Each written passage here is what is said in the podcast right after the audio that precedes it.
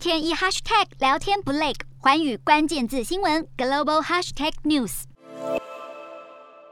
经过四天激战，乌克兰各地满目疮痍。尽管如此，乌克兰人死守家园，导致俄军迟迟无法拿下首都基辅，陷入僵局。或许就是被逼急了，俄罗斯再度喊出要谈话。不过，乌克兰外交部长忍不住酸，俄国是因为军事攻击受挫才放弃举行会谈的先决条件。乌克兰总统泽伦斯基办公室透过声明证实，官员同意乌克兰代表团将在没有预设条件的状况下，在普里亚特河附近的乌克兰与白俄罗斯边界地区与俄罗斯代表团会面。不过，声明并没有提及双方谈判的具体地点以及时间。而泽伦斯基则表示，他对会谈抱持怀疑态度。不过，他强调乌克兰将寸土不让。泽伦斯基办公室宣布，将在乌国与白俄罗斯交界临近车诺比禁区与俄罗斯进行谈判。另外，泽伦斯基也表明，他已经与白俄领导人卢卡申科通话，指责对方让俄军进入领土。但没想到，在这个时候，白俄罗斯向乌克兰发射多枚伊斯坎德飞弹，击中乌克兰北部日托米尔的一座机场，让乌克兰相当不满，也让外界对这次谈判的成效打上大问号。